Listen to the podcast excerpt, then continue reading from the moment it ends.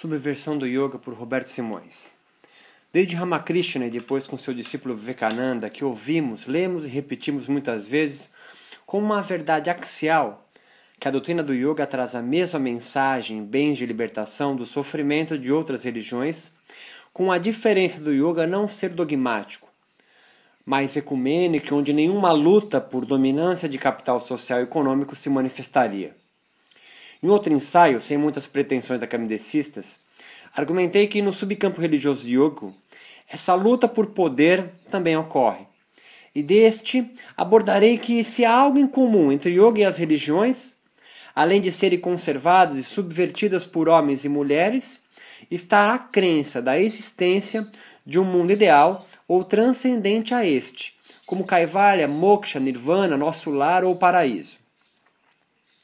Os idealistas, como denominarei, acreditam ao mundo transcendente como o perfeito, onde reinaria uma vida sem sofrimentos ignorância à espera em contraposição a este em que vivemos.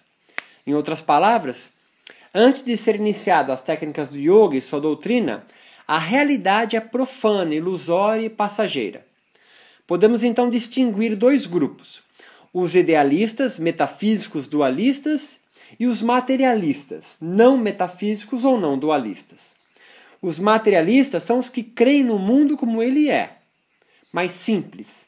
Se você pensar que houver alguma libertação, ela estará na sua imanência e não em outro transcendente mundo a este.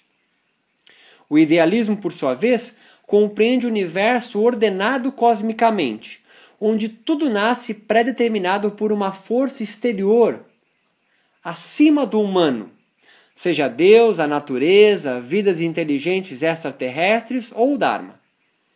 Sendo assim, para os idealistas, tudo que é sentido pelo nosso corpo seria apenas uma aparência, uma sombra, pois o real existiria na essência de cada objeto ou pensamento que tenhamos como no pensamento platônico cristão. Há, portanto, um mundo dual por natureza. Para alguns iogólogos, pessoas que estudam yoga de forma científica ou religiosa, os textos seminais do yoga teriam essa compreensão do universo ali incluída, como na dissertação de mestrado de Lilia Gumini. Interpretando Purusha, a parte imaculada do ser imperecível, que sempre existiu e sempre existirá, e para Kurt, o corpo, de uma forma geral, que se contamina pelo mundo maculado de nossas consciências pelo e assim ele é perecível e transitório. Ishvara, o Deus no yoga, seria outro exemplo, compreendido tanto como Deus ou um yoga ideal, alcançando um patamar das essências universais de um yoga a ser alcançado. A infelicidade, o sofrimento, o pecado, a ignorância em que vivemos imanentemente, acreditam estes, seriam fruto de uma vida humana fora da ordem cósmica. Nasceríamos então com um projeto de vida pronto desde o nascimento, cromossômico, por assim dizer. Como as peças de um relógio, teríamos uma posição a ocupar no plano cósmico, e mais alegre seria aquele que compreendesse e vivesse o quanto antes segundo o papel designado pelo universo, um mestre Brahmane, pastor, papa ou deus a ele. Muito parecido com o conceito de Dharma, ou na ideia que as suas agruras, o sofrimento de hoje, seria algo a resgatar de karma, um substituto oriental para o pecado original cristão. Caberia a nós, então, descobrirmos qual o destino que nos foi estabelecido por uma força exterior, ou suportar viver carregando um fardo cósmico como penitência das impropriedades que realizamos em outras vidas, que não lembramos. Temos amnésia a isso como bem conhecido de nós investigadores da doutrina e das práticas do yoga, karma ou dharma, como dissemos. O yoga contemporâneo, com uma interpretação de acadêmicos e teólogos europeus ao lado de sacerdotes hindus, como Eliade, Ferenstein e Henrik Zimmer, resgatam o yoga antigo à luz da vida e da ciência moderna. Mesmo que tenhamos nascidos em uma casta social não tão digna como a de um Brahmane, por exemplo, isso seria obra não de classes sociais dominantes que lutam por manter a sua hegemonia no poder e subjugar os menos abastados como eles que nasceram de sangue azul, parodiando é, isso com a nobreza europeia, mas de propriedades divinas ou extra-humanas, mesmo que seja conquistado a duro suor, por mantras, práticas, nos seus monastérios, onde um Dalit não entra, ordenadas por forças de sabedoria superior, e nos caberia apenas seguir a moral, a ética e os valores concebidos desta ou outra cultura mas ordenada pelos brahmanas, pela alta casta, como nos kleshas yogis que visam desnuviar a ignorância humana pelo hábito inverso do apego, da aversão, do, do medo da morte e do orgulho. Perceba que tanto na Índia antiga, antes da influência inglesa europeia, como na Índia do final do século XIX para a virada do XX, o yoga estava como uma espiritualidade da libertação. Mas de que e para o que? Não entendi, você grita. Pois me siga. Se você porventura esquecer-se de seguir o que foi estabelecido como mal, os kleshas, seja não seguir a sua vida pelos preceitos dos mandamentos de Cristo, ou dos yamas e niyamas, o inverso dos kleshas, por exemplo, e subverter tais ordens, você está condenado a viver na penumbra, na ignorância, no mal. Se pretender se aventurar a andar com alguém fora da sua casta, frequentar lugares que não lhe cabem socialmente, ou comer carne de vaca, haverá sempre um bom yogi que lembrará você da sua gafe social e espiritual com um olhar, uma vestimenta de cor diferente, um corte de cabelo, marca de bem de consumo ou valor e tipo de refeição. Tudo isso para deixar bem claro para você que ali não é o seu lugar ou o que você está fazendo agora não está dentro das normas estabelecidas por aquela sociedade, cultura, religião, Deus ou casta. Leia a si mesmo status social da escola, tradição ou método de yoga. E o mais paradoxal, já que yoga prega a libertação, outros tantos como uma posição cósmica desfavorável tanto quanto você, eles mesmos estarão também prontamente atentos às suas falhas éticas alheias e resignados com um papel menor que o universo, dito pelo Brahmane, pelo mestre, lhe ofertou nesta vida, dizendo a quem for que é assim mesmo e que uma próxima vida a sorte será outra, se Deus quiser. Nunca lhe passará pela ideia, enquanto Caivalha significar sempre libertação dos valores errados, nas outras espiritualidades barra religiões, mas nunca nas do yoga. É sempre o outro tá errado. O yoga é sempre o bem. Pois os valores do yoga são universais o mesmo discurso dos cristãos que serviram à Santa Inquisição na Idade Média. A sua condição social pode ter sido imposta culturalmente os valores e hábitos que você segue, mesmo os do yoga, e não apenas dos muçulmanos e judeus, podem ter origem social, econômica e não cósmica. Transcendente em um além-mundo, mesmo que seja anunciada por rishis anônimos das mais longínquas florestas indianas. Mesmo que profetas, místicos, swamis, gurus ou rishis tenham lhe dito determinada verdade ao seu ouvido, essas palavras sempre terão sido interpretadas por estes, que são humanos tanto quanto você, e foram construídos bio, psico, socialmente como qualquer outra pessoa na Terra. Não existem fatos, apenas interpretações, assim como não existe alguém maior ou melhor do que você. Somos todos igualmente iguais, por mais pleonasmo que possa parecer. Os materialistas, por outro lado, creem que a transcendência do ser se dá na imanência do mundo e que somos apenas átomos em movimento no vazio.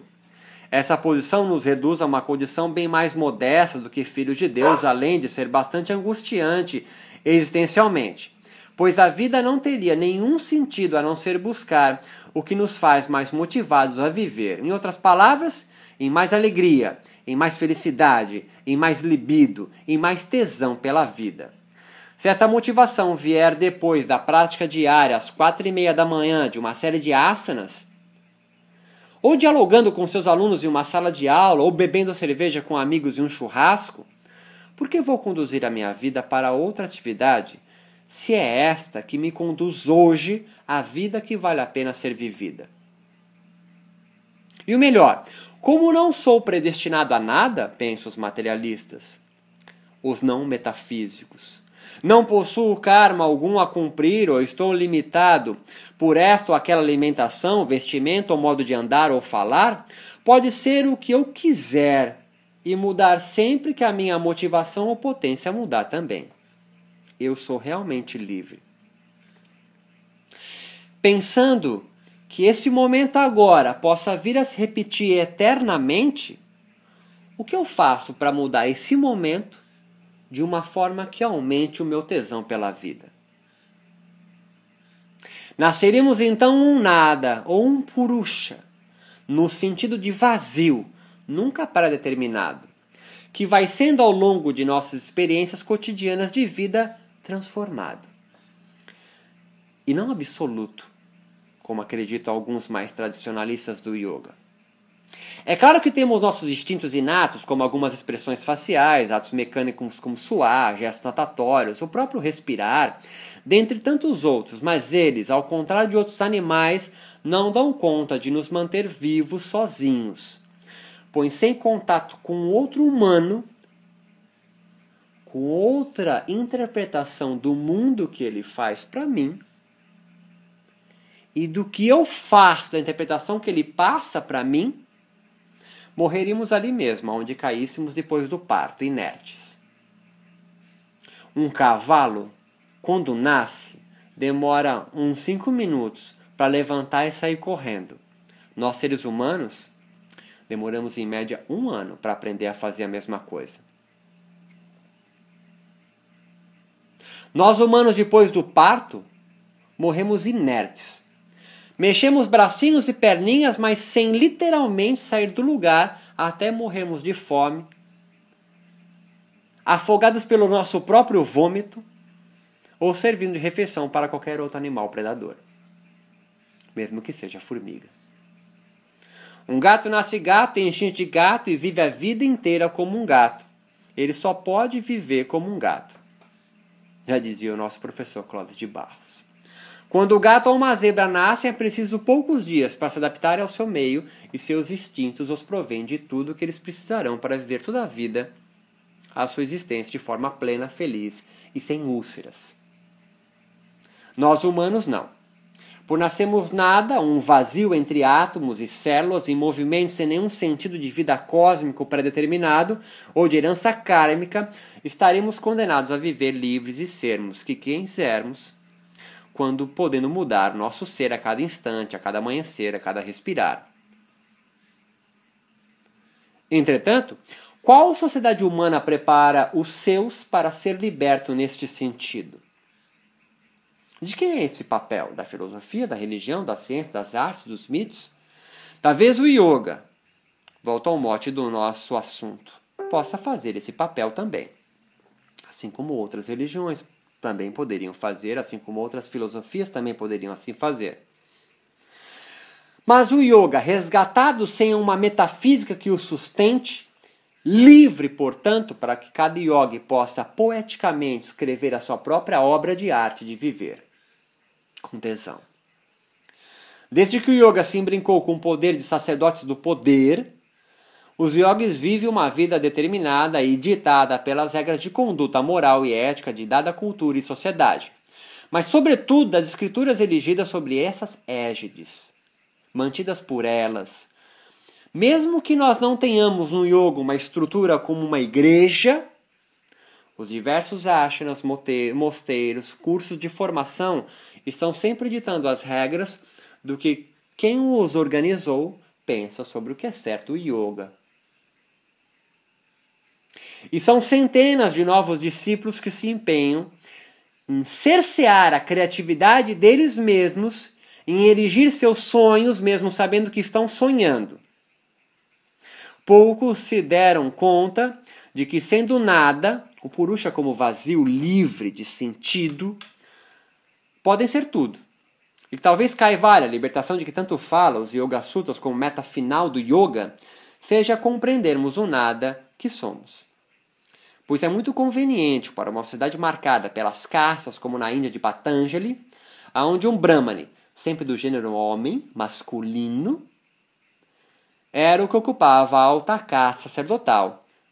Portanto, era ele que pregava a causa da ignorância humana, o que causa a maia, a vidya, o sofrer, é viver apegado. Mas é óbvio já que eles tinham tudo o que desejavam ou esbravejar para ninguém desenvolver o hábito da aversão. Pois qual dominante aprecia ver seus dominados totalmente livres ou com o poder de subverter e lutar por direitos iguais a de um Brahmane? Ou ainda ser destituído totalmente de qualquer caráter de orgulho e contentar-se, portanto, com um pouco que tem, afinal, para ser um desígnio dos deuses ser humilhado por sua sombra cruzada de um brahmane ou comerciante local. Ou ainda não temer a morte, já que se um indivíduo de uma classe inferior seguir esses preceitos acima sem questioná-los, quem sabe Deus? Ou a ordem cósmica não lhe confira uma pequena ascensão social em uma vida próxima? Quem sabe? Mas como é angustiante nascer um nada? Que tamanho esforço é realmente ser? Muito mais fácil e cômodo é agarrar com todas as nossas forças o ser de outro.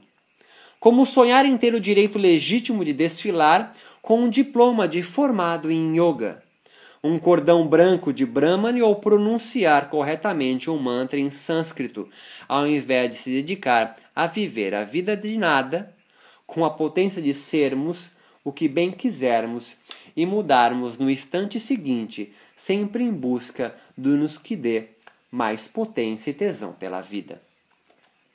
Como é reconfortante acreditarmos que nascendo Brahmani seja natural ou genético subjugar alguém de casta inferior ou por praticar yoga eu seja superior espiritualmente de um bandista católico, carismático ou evangélico. Como é satisfatório e me promove uma falsa potência me sentir mais por realizar vinyasas ou me intitular mais calmo por praticar o Hatha Yoga clássico, ou me esquecer completamente do primeiro yama, que é a rinsa, quando um colega meu, yogi, leva outros praticantes a um hospital com desinteria. Ou como é fácil condenar um outro yogi que pensa diferente de mim, mesmo que seja pelo destempério de chamar de prevédio quem é você para dizer que este não é verdade. O guardião de uma tradição do qual é uma fábula. E, como gastamos as nossas forças e atenção em viver uma vida inteira imitando outros, mas, sobretudo, ser abençoados com o ser potência tesão de outro e não o nosso. Vivemos uma vida cética e sem vida própria. Daí, depois de aprendido viver por hábito, ser de um guru ou de uma tradição, leia-se comunidade religiosa e yógica, quem ousará jogar fora esse capital social construído e admitir o seu erro e começar de novo? Somente um yogi mesmo, na sua acepção da palavra, fará isso. Após de construído esse ser alheio, até mesmo na forma de andar, falar, comer, olhar, respirar e pensar, e perdido a sua natureza inata de nada, luta-se para conservá-lo como se todos esses trejeitos estivessem vindo de uma experiência cósmica e não de um hábito social. E há de quem ousar e pretender também obter esse capital externamente ou criticá-lo. Mas quem almeja ser verdadeiramente como promete o yoga, ou seja, construir o seu ser sem subterfúgios fáceis de leis espirituais universais em 5, 7 ou 10 lições de livraria, quem almeja realmente buscar subverter a ordem social e humildar-se frente ao nada que se é e sempre será, o que deve fazer? Está aí o grande paradoxo do caminhar espiritual de todas as religiões, talvez, inclusive o yoga. Pois quando se compreende o ser em sendo nada, muitos caem na tentação quase mística ou profética de padronizar o caminho para que a outros tenham e consigam, como dever espiritual eles se sentem. Mas lógico, com a insígnia deste primeiro abençoado ou de sua linhagem, tradição ou método. Talvez essa linhagem, tradição ou método não seja o seu. O yoga não é universal. Mas, se somos nadas condenados a ser únicos, não há caminho a seguir. Pois, sendo um vazio, podemos ser tudo, como já disse. Quando adota-se os passos de alguém realizado ou iluminado, ou seja, tudo esvai na mesma armadilha anterior. É um ciclo vicioso de ser cópia de cópia de outro e nunca original. Diga e repito: o caminho é árduo, pois o candidato a ser yogi não pode contar com uma marca qualquer ou título ofertado por outro ou outros, mesmo que seja um Buda, um Siddha. Ele precisa aprender a ser sozinho, como todos que realmente construíram silenciosamente o seu ser, a partir do nada. E, só assim, ser denominado um yogi sem almejar que o sigam ou edificar tradições, escolas ou novos métodos.